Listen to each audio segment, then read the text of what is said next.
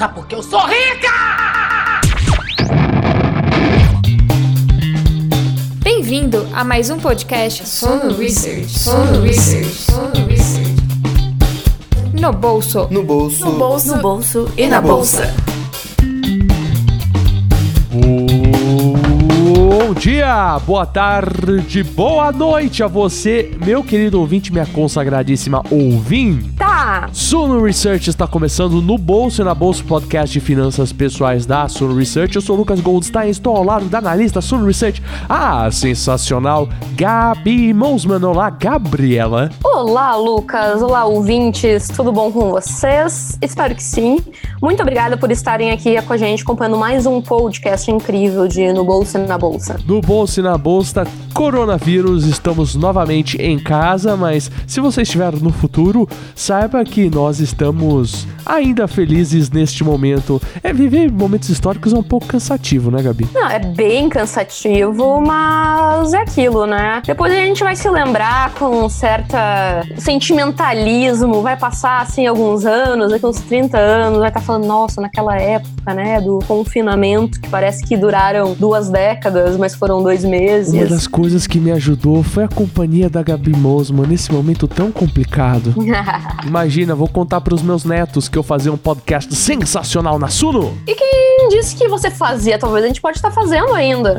Ainda vovozinhos fazendo podcast. E isso dependerá de você, ouvinte, se você der o like no, no Bolsa e na Bolsa, no agregador, no seu player e seguir a Gabi Mosman e o Lucas Goldstein nas redes sociais, né, Gabi? Exatamente. Vai lá, arroba Gabriela Mosman no Instagram, YouTube, Facebook, Twitter. Me manda suas mensagens, é, indicações de conteúdo, dúvidas. Com certeza vai agregar muito pro nosso conteúdo aqui. Começando este episódio incrível, este episódio econômico, macroeconômico, eu quero que Gabi acabe destrinchando esse tema que aparece sempre no jornal, sempre, quase todo dia, o que é inflação. Vamos lá, vocês querem a resposta curta ou a resposta comprida? Momento, momento professor Tiburcio. Olá, classe! Então, eu vou dar a primeira resposta curta e depois eu vou dar a resposta comprida, pode ser? Tá falando sério? Inflação é o aumento dos preços de forma geral, tá? E não é algo que a gente tenha isso palpável. O que, que o governo faz? Ele tem um indicador macroeconômico que ele usa como uma proxy para inflação. Ai meu Deus, que palavreado é esse? Proxy é mais ou menos para dizer como se fosse um substituto, só que não é. É o tipo é, mas não é. Então o que, que o governo faz? Existe o IBGE. É aquele instituto que acaba entrando na minha casa de 4 em 4 anos para saber se eu existo? É, ele, então ele faz pesquisas em diversos segmentos da da nossa economia, da nossa sociedade. Então tem um que ele vai fazer que é o IPCA, ele faz pesquisas de preços para poder calcular o IPCA. E esse IPCA é a nossa medida oficial de inflação. Então, o que, que o IBGE faz? Ele vai em grandes capitais, grandes centros metropolitanos do Brasil e vai acompanhando como diversos itens de consumo vão variando os preços. Então ele vai calculando para ver se esses itens de consumo eles estão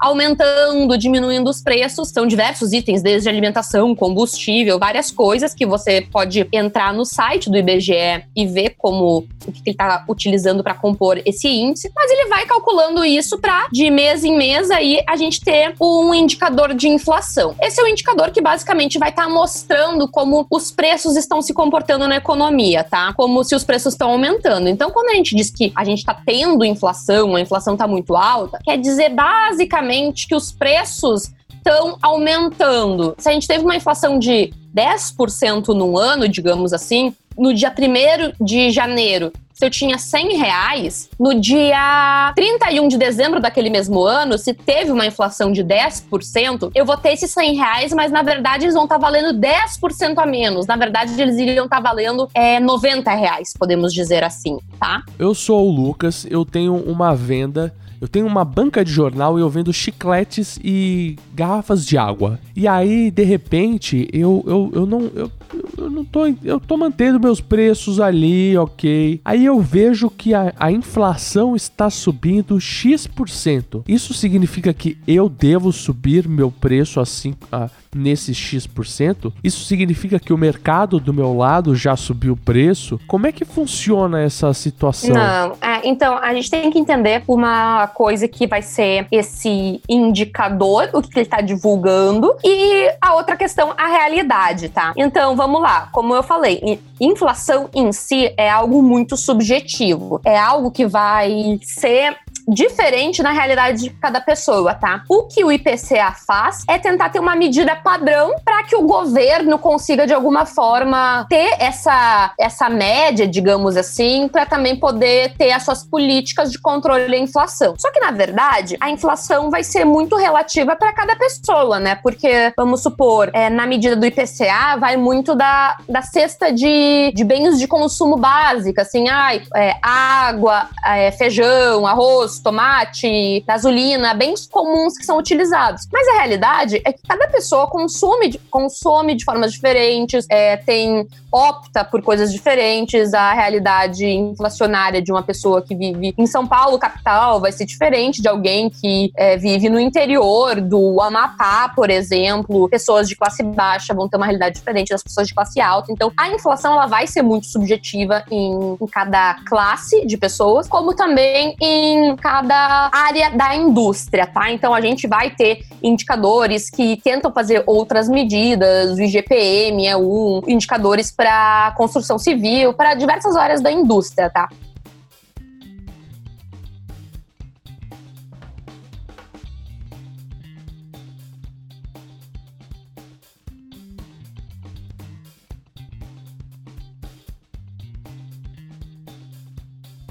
Quais são as principais causas da inflação, Gabi? A inflação, ela pode ter algumas causas, mas também vai depender de todo o contexto, tá, gente? Então, para a gente conseguir entender um pouquinho isso, eu vou voltar a o que significa a própria moeda, o dinheiro. Porque a inflação, na real, é a perda de valor desse dinheiro ao longo do tempo, tá? Então, como eu comentei, é como se os seus 100 reais ele fosse perdendo o valor. É, há muitos e muitos tempos atrás, a gente não tinha o papel moeda como a gente tem hoje, as notas que são lastreadas no governo federal nem nada. Os governos, o que, que eles faziam? As nações, elas tinham moeda em ouro, né, mesmo. Então a gente tinha lá a moeda como uma moedinha de ouro, era isso o nosso dinheiro. Nessa época, o que, que, começou a acontecer quando os países eles não conseguiam realmente encontrar mais riquezas, mais ouro para criar mais moedas? E nesse período já começou a existir um processo inflacionário, onde você via muitas pessoas começar a tentar é, raspar um pouquinho dessas moedas de ouro para que cada moeda tivesse um pouquinho de ouro a menos, mas que a percepção das pessoas sobre aquele valor continuasse o mesmo. Então você está entendendo um pouquinho? A moeda era percebida como tendo o mesmo valor, só que o valor dela mesmo, que muitas vezes a gente chama o valor intrínseco da moeda, já tinha sido desvalorizado. E é mais ou menos isso que acontece com a inflação. Só que claro que ao longo que as pessoas vão percebendo que aquela moeda não tem mais aquele mesmo valor, as mercadorias começam a se tornar um pouco mais caras, porque na verdade elas querem ter o mesmo valor em ouro, tá? Então é basicamente isso que vai acontecendo com a inflação. Eu sei que para as pessoas pode ser assim realmente um exercício de é, compreensão, mas para a gente realmente entender, a moeda vai se desvalorizando porque a gente vai, ela, ela em si vai perdendo esse valor e, ao mesmo ponto, os bens, produção, tanto serviços, tudo que a gente utiliza para adquirir com essa moeda vai aumentando de preços para que eles, na real, consigam ter esse mesmo valor. Como que essa inflação vai sendo gerada? Existem diversas formas que pode gerar inflação e muitas delas vão sendo ocasionadas pelo que, que a, a própria economia vai gerando, tá? Se, por exemplo, o Banco Central do país hoje, a gente, ele é o único que pode, digamos assim, imprimir dinheiro.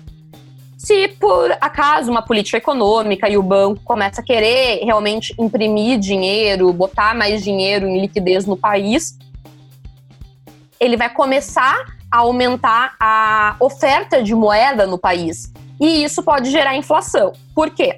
Se a gente não tem um aumento realmente da produção no país, é, a gente tem a mesma oferta de bens, tá? Esses bens vão acabar se tornando mais caros, então o preço está aumentando. Isso vai gerar inflação. De uma forma mais simples, tá? Vamos, vamos tentar entender. A economia do país no bolso e na bolsa sou eu, Lucas, e o convidado, tá? Eu, Gabriela, sou o Banco Central e posso emitir moeda.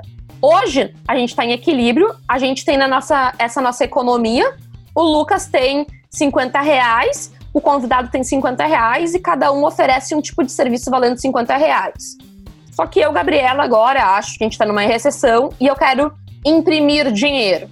Então eu vou lá, estou imprimindo dinheiro e eu quero dar um estímulo para o convidado poder ter mais liquidez e dou 50 reais para ele. Agora, esse convidado ele tem 100 reais. Só que ele não, não existe um aumento de oferta na economia, não existe um aumento de produção, de serviços. A gente continua igual. O único serviço que ele pode adquirir é o do Lucas, que antes era por 50 reais. Só que agora o Lucas vê que ele pode oferecer esse serviço por uma forma mais cara. Até porque, vamos supor, o serviço que ele pode fazer é só uma vez por semana. E o convidado já tem dinheiro para adquirir isso duas vezes, só que o Lucas não tem como fazer, então ele pode aumentar o preço. Vocês estão entendendo? Assim, tentei fazer uma forma bem simples para tentar mostrar como é, essa questão de oferta, demanda na economia pode ocasionar inflação, tá? Se a gente tiver simplesmente mais dinheiro.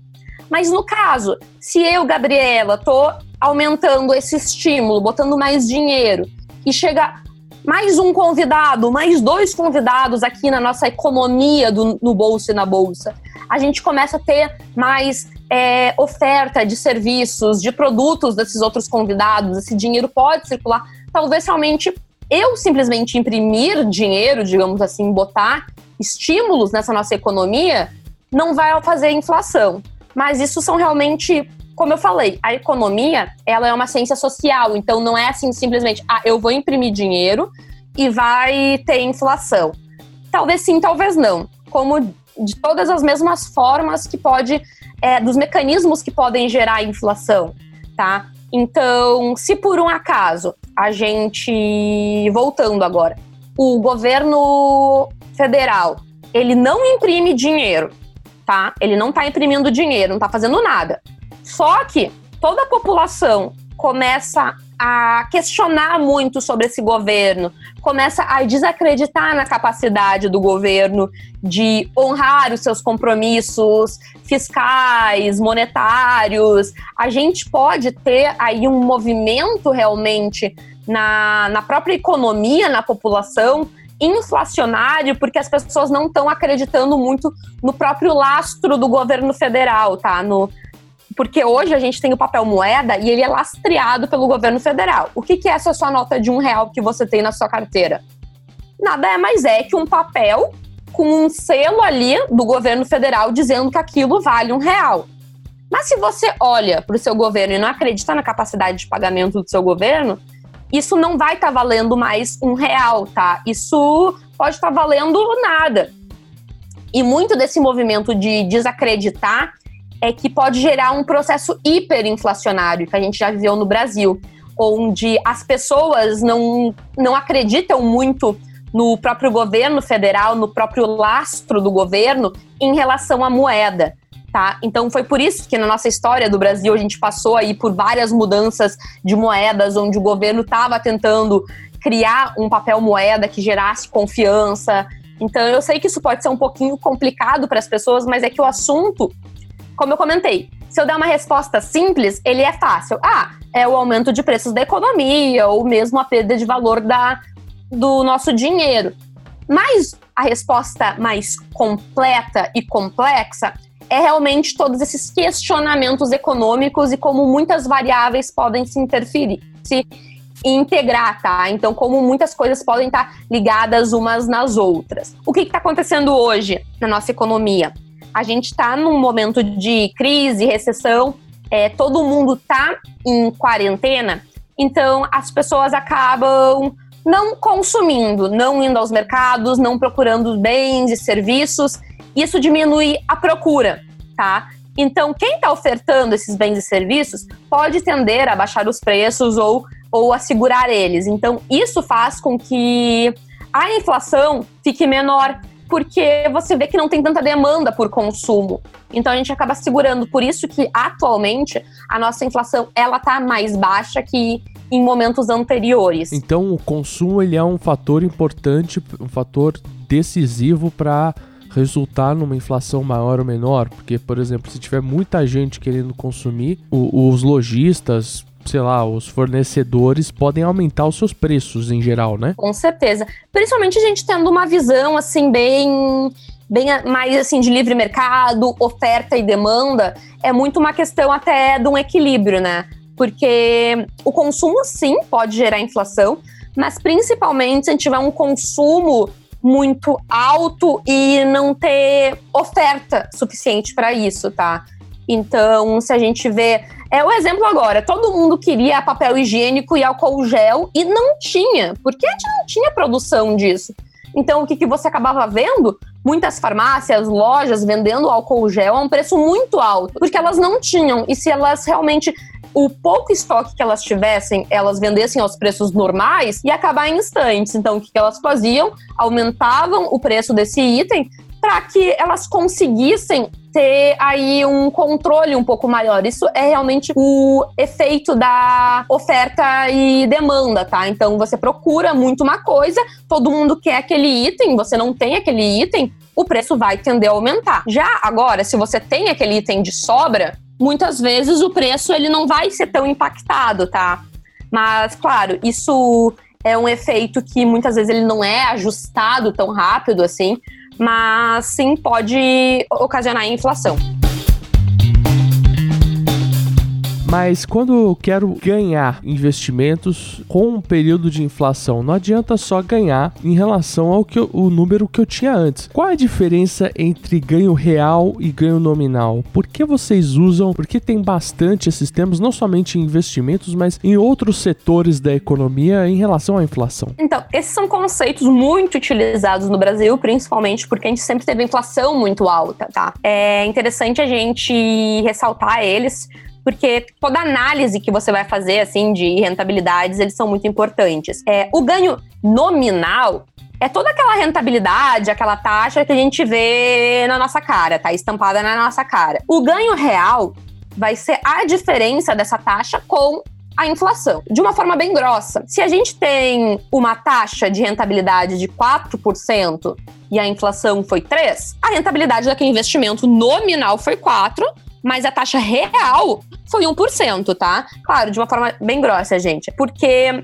a inflação se você simplesmente tiver a rentabilidade igual à inflação, o seu poder de compra, o seu poder daquele dinheiro não mudou nada. É a mesma coisa. Se a gente, você fez um investimento com seus 100 reais no dia 1 de, de janeiro de 2010, vamos supor. Tá? Aquele ano você teve uma rentabilidade de 10% e você no final do ano fica com 110. Só que se a inflação foi 110, aquele seu 110 reais vai estar tá valendo os mesmos 100 reais que no dia 1 de janeiro. Então é só para você ter essa noção. Caso você tenha uma rentabilidade menor que a da inflação, você está perdendo esse poder do dinheiro, o seu dinheiro está perdendo valor. E se você tem uma rentabilidade a mais que a inflação, daí realmente o seu dinheiro ele está rendendo juros juros, ele está aumentando, ele está tendo uma valorização. Existem lugares que eu posso ir para investir e existem lugares que na verdade não são um investimento, mas são mais uma reserva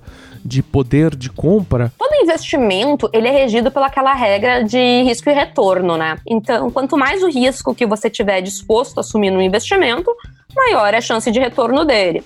E no Brasil a gente estava muito mal acostumado a isso, porque a gente tinha taxas de juros muito altas, até por causa de a gente ter uma inflação muito alta. Hoje, os investimentos mais seguros são basicamente aqueles que só corrigem o seu dinheiro contra a inflação, que é basicamente o Tesouro Selic, vamos dizer assim. A gente já falou de Tesouro Direto aqui, mas é basicamente o Tesouro Selic. Ele vai estar tá rendendo aí 100% da Selic, que descontado os impostos vai estar tá dando mais ou menos o que a inflação está dando, tá? É basicamente isso. Então ele é um ótimo investimento para uma reserva de emergência, porque vai ser aquele dinheiro para segurança, você sabe que não tem risco de perder, não tem oscilações, ele vai estar tá garantindo somente o poder de compra daquele dinheiro. E é isso, gente. É segurança sem risco. Outros investimentos um pouco mais arriscados, digamos assim, vão ter oscilações que realmente podem te trazer um ganho real. E isso qualquer economia desenvolvida é assim, tá? Não adianta você querer ter uma rentabilidade real, alta, sem correr alguns riscos, porque não faz sentido. Realmente não faz sentido. Porque vamos pensar no limite, né? É, ah, o governo federal poderia dar títulos é, seguros, sem oscilações, que paguem um ganho real. Mas quem é que vai estar tá pagando isso no final? Nós que pagamos imposto para o governo pagar esses títulos. Então, realmente não faz sentido. É, a gente tem que ter esses títulos realmente só rentabilizando a inflação. Isso é uma economia desenvolvida. A gente tem, por exemplo, outros títulos do Tesouro Direto que também são super seguros, mas eles podem ter uma oscilação aí no curto e médio prazo até o prazo de vencimento deles, que são as EITNBs, que são os tesouros IPCAs, que normalmente eles vão render o IPCA, que é o nosso indicador para inflação, mais aí uma taxinha de ganho real, que pode variar realmente um 2, 3, 4, 5%, dependendo da situação da economia, que vai te dar um ganho real aí para daqui 5, 10, 20 anos, tá? Que normalmente a gente tem esses investimentos com prazos distintos.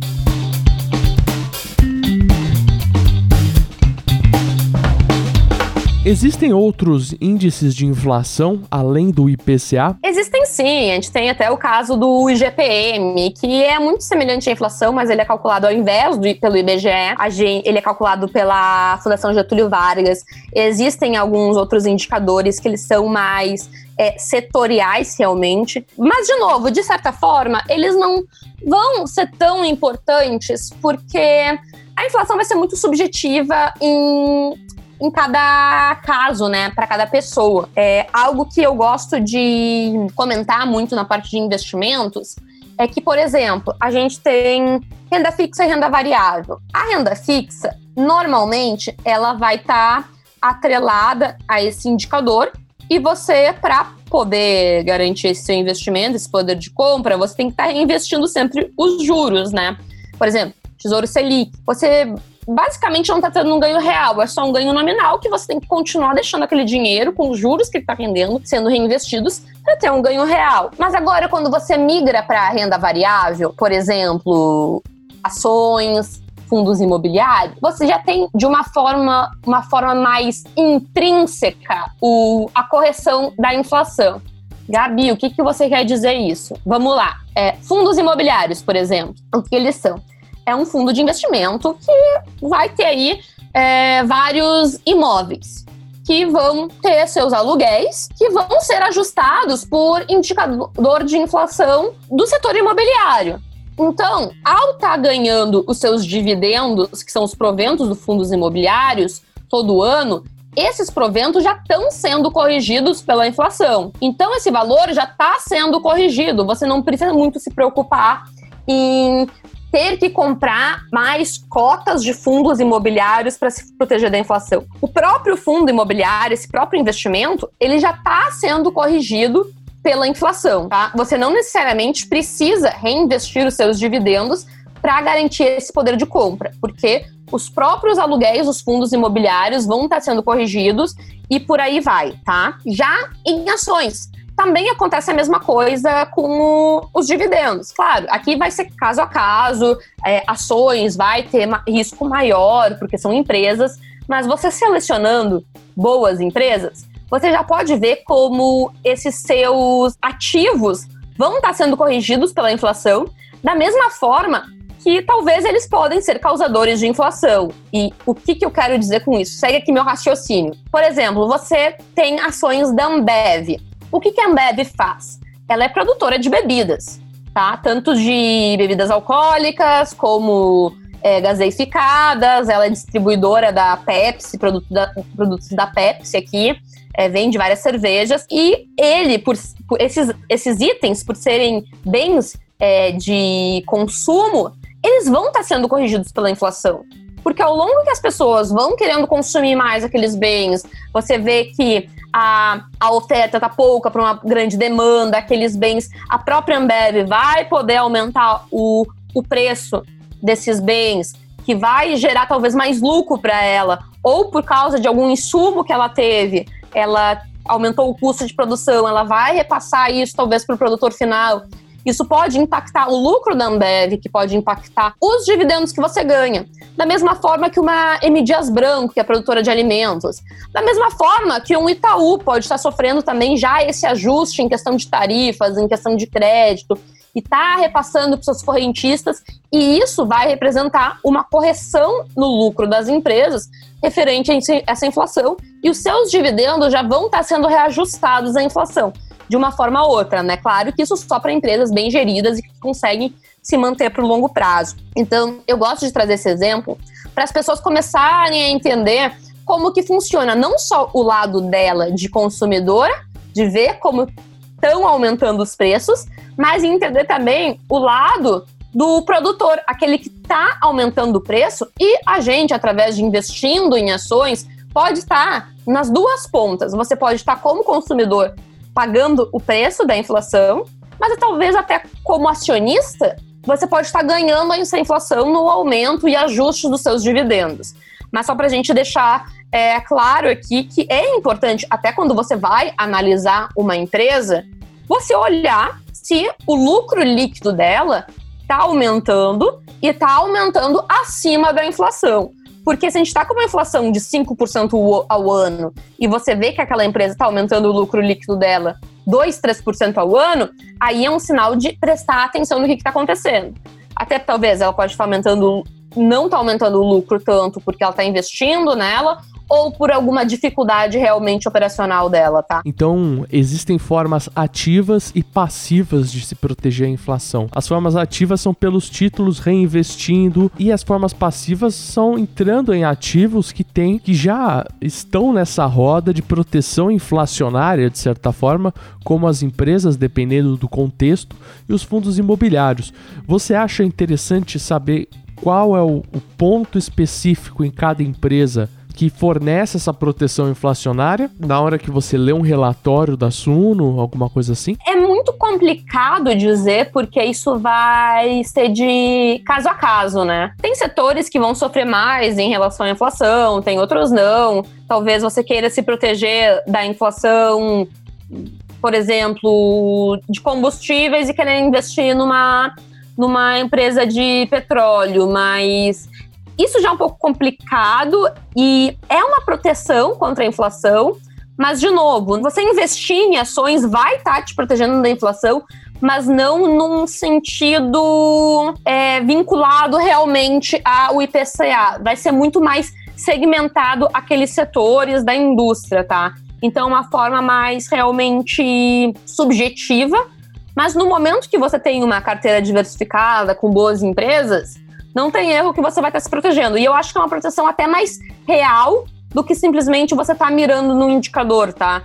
Porque se você for pensar assim, você pode é, compor uma carteira de ações muito mais vinculada com empresas que refletem a sua realidade. Porque como a gente comentou, né? A inflação do país ela é medida por é, alguns critérios específicos que o governo e o IBGE é, consideram relevantes para a população como um todo. Não necessariamente isso vai refletir a nossa realidade. Você vai ver, eu já vi, assim, anos que eu acompanho isso, você vê muito notícias, ah, a inflação aumentou por causa do tomate. Cara, mas você pode ser uma pessoa que nem consome tomate, nem gosta de tomate, entendeu? Então, daqui a pouco você pode estar muito mais vinculado a alguns setores da indústria do que simplesmente, digo, alguns setores, mas algumas empresas que estão muito mais é, vinculadas com o seu comportamento de consumidor, com a sua realidade, do que simplesmente querer se proteger do resultado do IPCA. Mas isso é muito caso a caso e é algo que eu acho que quando o investidor ele vai escolher os seus ativos, ele não deve estar tão preocupado assim, ah, não, mas isso vai me proteger da inflação ou não. Mas mais de fazer bons investimentos, tá? É, boas empresas, elas têm a capacidade de crescer muito mais que a inflação, mas vale lembrar também que a gente tem contextos econômicos, sociais aqui no Brasil que variam muito tempo, né? A gente a gente muda de governo muito rápido, a nossa realidade muda muito rápido. Então, eu entendo que a melhor forma é realmente ter uma carteira diversificada, mas não só com esse foco de proteção da inflação, mas bons investimentos, boas empresas, porque tem empresas muito boas que elas não necessariamente vão pagar muitos dividendos. Então é mais essa, essa questão, tá? Eu queria saber Especialmente a gente tá, como a Gabi disse, num país que acaba mudando muito rápido. Um dos tidos como mecanismos que influenciam a inflação são os juros. Eu queria saber como o que, que é o juro e como é que funciona esse essa ferramenta para conter ou não a inflação. Vamos lá. É, quando a gente fala de, desses juros, é basicamente a taxa de juros básicas da economia, né? A taxa Selic. O que acontece? Quando a gente tem uma taxa Selic muito alta, fica mais atrativo para as pessoas, empresas, digamos, agentes do mercado, que são esses, esses palavreados que a gente utiliza muito em economia, não utilizarem o seu dinheiro e guardarem ele. Por quê? Se você tem essas taxas de juros muito altas, é aquele investimento sem risco. É o que eu falei do Tesouro Selic é aquele investimento muito fácil. Então, você tem aí uma taxa de juros a 10, 15%, porque você vai pegar esse dinheiro que você pode estar ganhando 10, 15% ao ano, utilizar ele para fazer um investimento ou gastar. Você fica muito mais tentado a economizar. E você economizar, você acaba não consumindo, não gastando, o que gera uma diminuição na demanda e assim um controle maior dos preços, tanto de bens e serviços, tá? Então vocês têm realmente esse vínculo do consumo com o aumento de preços. Você tem uma taxa de juros muito alta, você provavelmente não vai querer tomar um crédito. Eu digo isso em empresas. As próprias empresas também, elas não vão querer tomar muitos créditos porque o crédito fica muito caro. Então, muitas vezes as empresas não vão tomar esses créditos, não vão produzir mais tanto. Então, você tem aí um, um pouco de desaceleração da economia. E isso acaba também afetando a inflação muitas vezes, é, tendendo a diminuir ela ou segurar ela. Mas, de novo, lembrando que o que eu estou citando aqui não é uma coisa escrita em pedras que vai ficar como uma lei. A economia é uma ciência social e sim ocorrem fatos que a gente não consegue compreender muito bem, tá? É porque às vezes a economia não é tão óbvia assim, não é tão simples. Mas quando a gente começa a ver que os juros estão muito baixos, a gente começa a ter mais estímulos, as pessoas não têm tanta essa questão de guardar o dinheiro, porque é, você vai você vai preferir gastar hoje ou botar numa aplicação Guardar que vai não te dar rende, né? Guardar é, não vai rende te dar tanto. 3% ao ano. Então, muitas vezes, isso vai estimular as pessoas a gastar realmente o dinheiro. E isso pode acabar gerando uma inflação. E daí vai muito numa questão de equilíbrio do que, que o governo, o Banco Central, é, tem como meta de inflação, o objetivo, a visão dele de inflação e da taxa de juros. Então, ele pode já utilizar a taxa de juros, aumentando ou diminuindo ela, como uma forma de tentar é, trabalhar com essa inflação.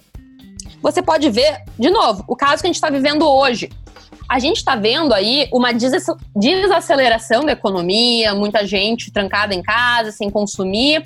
É, e por isso que o governo, é, o Banco Central, está mostrando aí diminuição da taxa de juros, as próprias previsões para o final do ano são mais quedas da, da, taxa de juros por causa disso. A nossa inflação está baixando, porque as pessoas não estão consumindo. Então, uma forma de tentar estimular isso é baixar as taxas de juros para que as pessoas tentem a consumir, mesmo que não agora, que a gente não pode sair de casa, mas quando elas saírem de casa, puderem começar a sair, voltarem a consumir logo. Então, é uma forma de tentar trabalhar isso, tá? Você é, isso é uma coisa que podia ser vista até no Japão muito tempo, porque o Japão passou por muito tempo com deflação. Então é realmente um, uma diminuição dos preços e não aumento dos preços. E isso, em muitos casos, pode ser pior do que uma inflação é, um pouco mais controlada, porque as pessoas elas realmente não tinham estímulo nenhum para consumir, porque os preços vão ficar muito mais baratos. Porque você vai pagar 10 reais uma coisa hoje, se amanhã isso vai estar 9, sabe? É basicamente isso a deflação, os preços vão diminuindo. Então, isso acaba entrando num, num círculo vicioso que as pessoas zeram quase o consumo. Então, é muito difícil também. Então, você vê um país que enfrentou muitas dificuldades, teve que botar taxas de juros negativas, para que realmente é, tente se reverter. Então, é muito melhor você ter uma inflação um pouquinho mais alta, porque uma inflação aí controlada em 1, 2% em alguns países mais desenvolvidos, é, às vezes é muito é positivo para a política econômica, porque facilita diversas diversas medidas, até questões de ajustes, ajustes salariais. Então, isso dá um pouquinho de flexibilidade para a economia do que simplesmente ter uma deflação. E atenção, se liga aí que é hora da revisão. Então, a inflação acaba acontecendo devido à oferta e demanda dos bens de consumo no mercado. É, um descasamento, podemos dizer assim. Se tem muita gente para pouco produto, o preço do produto sobe e vice-versa. Se tiver pouca gente para muito produto, o preço cai. E esse aumento de crescimento generalizado dos preços é a inflação, certo? Em relação a investimentos, o que eu posso fazer quando a inflação estiver alta? Investimentos. É, eu gosto sempre de ter uma parcela em renda fixa, principalmente nesses tesouro e IPCA, porque eles estão garantindo aí o IPCA, você pode ficar tranquilo com essa sua parcela de segurança. Na outra ponta, gente, é o que a gente sempre fala boas empresas, bons fundos imobiliários, bons fundos de investimento também, aí fundos de investimento em ações, multimercados, eles podem ser muito positivos, porque a gente tem muitos gestores, fundos de multimercado, que eles estão sim constantemente olhando para a inflação e tentando superar isso, tá? É uma questão realmente de foco no longo prazo e ter realmente essa visão de investimentos de qualidade, porque boas empresas vão continuar crescendo, vão continuar gerando resultado, porque talvez elas vão elas vão estar tá, sim ajustando seus preços contra a inflação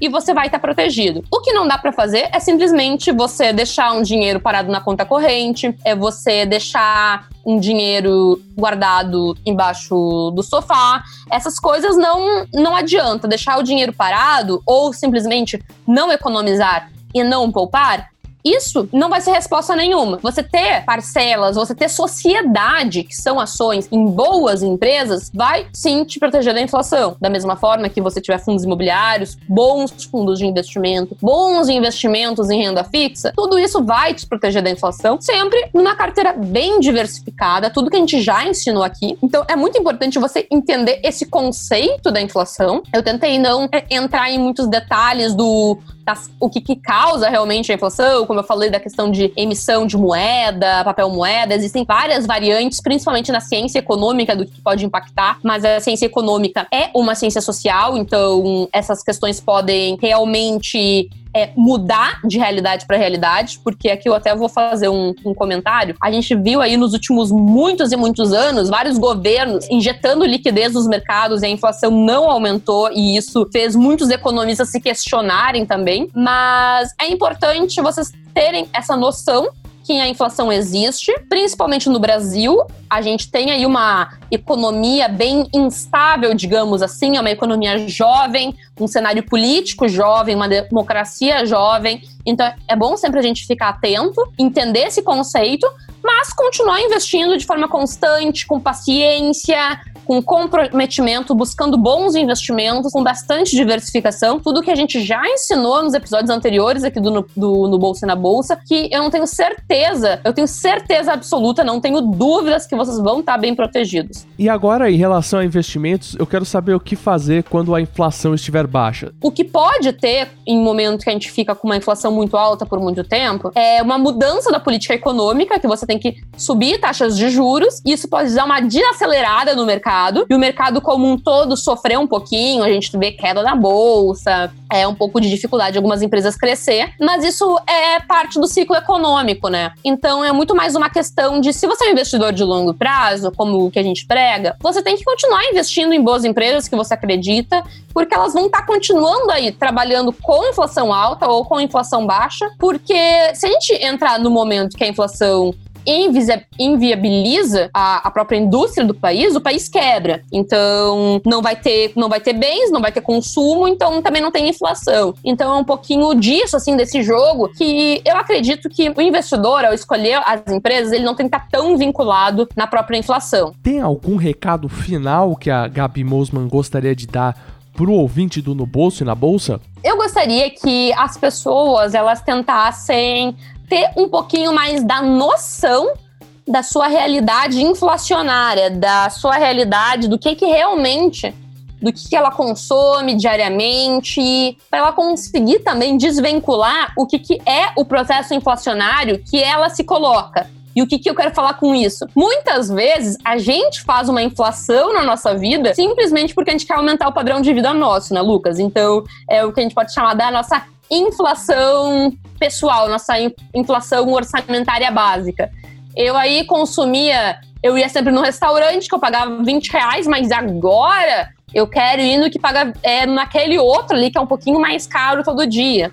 Então, isso é uma inflação que a gente auto se coloca na nossa vida. Essa inflação que a gente auto se coloca, a gente começa a aumentar o nosso custo de vida, isso pode ser um tiro no pé para a gente cuidar do nosso dinheiro, tá? E a gente não pode culpar o mercado, o governo e dizer, nossa, a inflação está aumentando, quando na verdade nós estamos realmente aumentando nossos custos básicos. Então. Como conter essa inflação é, nas finanças pessoais? Você tem alguma ideia, alguma sugestão, Gabi? A única coisa que a gente pode sugerir é o planejamento financeiro pessoal, né? Para as pessoas elas poderem realmente acompanhar o que elas gastam, o que é a realidade delas, estabelecer é, percentuais entre o que ela pode gastar com determinado bem, com determinado serviço, o que ela deve investir, para que ela realmente tenha esse controle, né? Porque senão a gente vai entrar sempre naquela mesma história da pessoa que não investe porque não tem dinheiro, quando na verdade é ela que não se permite investir, é ela que não se permite guardar dinheiro, né? Eu sei que gastar dinheiro é muito bom, gente. Todo mundo gosta de adquirir coisas, mas a gente tem que ter esse controle. Então agora estamos terminando esta edição de No Bolso e na Bolsa mais conceitual, né, Gabi? É, exato, porque às vezes é importante a gente trazer alguns pontos. É, como eu comentei no início, tem a explicação curta e a explicação longa. Mas é bom a gente trazer esses pontos porque é importante para o nosso ouvinte ele se questionar, ele tentar entender esses outros conceitos, tentar linkar algumas ideias, porque isso que importa, sabe? Não adianta ele saber o conceito é, técnico específico de inflação, saber o que causa inflação segundo diversas escolas do pensamento econômico, mas não saber como isso afeta o dia a dia dele, tanto nas finanças pessoais, como eu comentei agora, como nos investimentos. Então, eu acho que isso é muito importante para a pessoa começar a entender essas esse quebra-cabeça, começar a botar as pecinhas encaixando uma nas outras, que com certeza isso pode fazer uma diferença para a vida dela. Existem conteúdos que você possa indicar para a pessoa acabar saindo uh, do, do marasmo e indo realmente entrando mais a fundo no, no, mundo não somente econômico, mas dos investimentos? Ah, a gente tem todo o conteúdo da Sudo, né? Que ali a gente tem muito conteúdo gratuito. É, nessa parte econômica também, existem alguns outros sites, como o próprio Terraço Econômico, que tu já trabalhou lá, é muito bacana. A gente tem canais no YouTube, muito bacana. No meu, eu falo um pouco sobre economia, eu quero voltar um pouquinho a falar mais sobre isso, que eu acho que é muito importante. Toda a parte de investimentos, a gente tem agora o Suno One na, na Suno, que a gente está abordando muitos conceitos básicos de uma forma mais didática. É uma assinatura gratuita que a pessoa pode entrar lá também. Vamos ter em breve indicações de livros lá dentro no Suno One, que, lembrando, assinatura é gratuita. E existem muitos livros didáticos também. Só que eu prefiro sair dessas recomendações de livros técnicos, porque eu sei que as pessoas acabam não lendo, tá? E nada que se você for entrar num site de uma universidade, baixar é, os roteiros das aulas, você não tem a lista de todas as recomendações de leitura. Então, eu acho que às vezes é melhor sair desses conteúdos técnicos para esse bate-papo aqui mesmo, essa conversa de bar, para as pessoas abrir um pouquinho essa cabeça para uma outra forma de pensamento. Tenho uma sugestão muito interessante, Gabi. Pode falar. Tem o perfil de uma economista, é, Gabriela Mosman, no Instagram. Você conhece? Conheço. Nossa, é, é bacana. Eu, eu, é engraçado que ela, ela tem uma voz interessante, mas quando eu vejo ela no, no Instagram, caramba, ela é loira, cara. Loira do sul, sorridente, super bacana, faz entrevistas com gestores, é muito bacana. Recomendo, arroba Gabriela Mosman, tá certo? Eu acho que a minha colega aqui do meu lado também recomenda, né? Exato, recomendo com certeza. Eu sou Lucas Goldstein, estou deixando a nave e não se esqueça, toda terça-feira à tarde tem um episódio novo de No Bolso e na Bolsa, o podcast de finanças pessoais da Suno Research. Deixa o like, sigam No Bolso e na Bolsa e principalmente dê aquele notão se você tiver aí no Apple você pode ajudar o No Bolso e na Bolsa a chegar até mais pessoas, né, Gabi? Isso aí, gente. Vamos divulgar, vamos curtir, porque isso ajuda a gente a disseminar o nosso trabalho, tá? E a gente precisa dessa ajuda de vocês para continuar fazendo o que a gente faz hoje, que é o que a gente adora. Eu quero continuar fazendo esse podcast por anos e anos, trazendo muito conteúdo para vocês. E espero daqui uns 10, 15 anos vir fazer outro episódio sobre inflação e poder dar uma visão totalmente diferente. Quem sabe a economia não evoluiu e a gente tem uma outra visão sobre inflação. Seria bem bacana. E é isso aí. Até terça-feira que vem com mais uma edição de No Bolso e na Bolsa. Um beijo no seu queixo e até semana que vem.